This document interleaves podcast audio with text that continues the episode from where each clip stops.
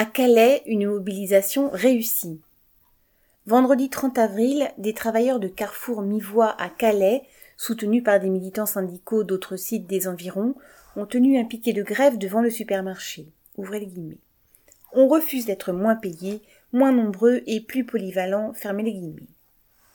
En effet, c'est sur le dos des salariés qu'est programmée la mise du magasin en location-gérance, avec laquelle Carrefour espère se dégager par avance de ses responsabilités en cas de suppression d'emplois ou d'attaque contre les conditions de travail.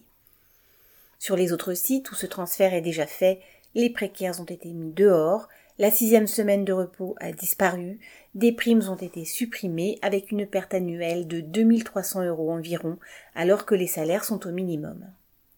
Carrefour, qui affiche des profits records depuis des années, et encore plus en 2020, a prévu de verser 400 millions d'euros à ses actionnaires. Mais ce groupe vorace aurait tort de croire à la partie gagnée.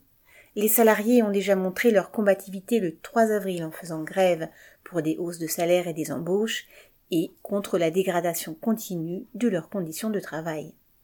Ceux qui se sont mobilisés lors de cette nouvelle journée de grève, qui a été un succès, ont montré qu'ils ne veulent pas se laisser brader. Correspondant Hello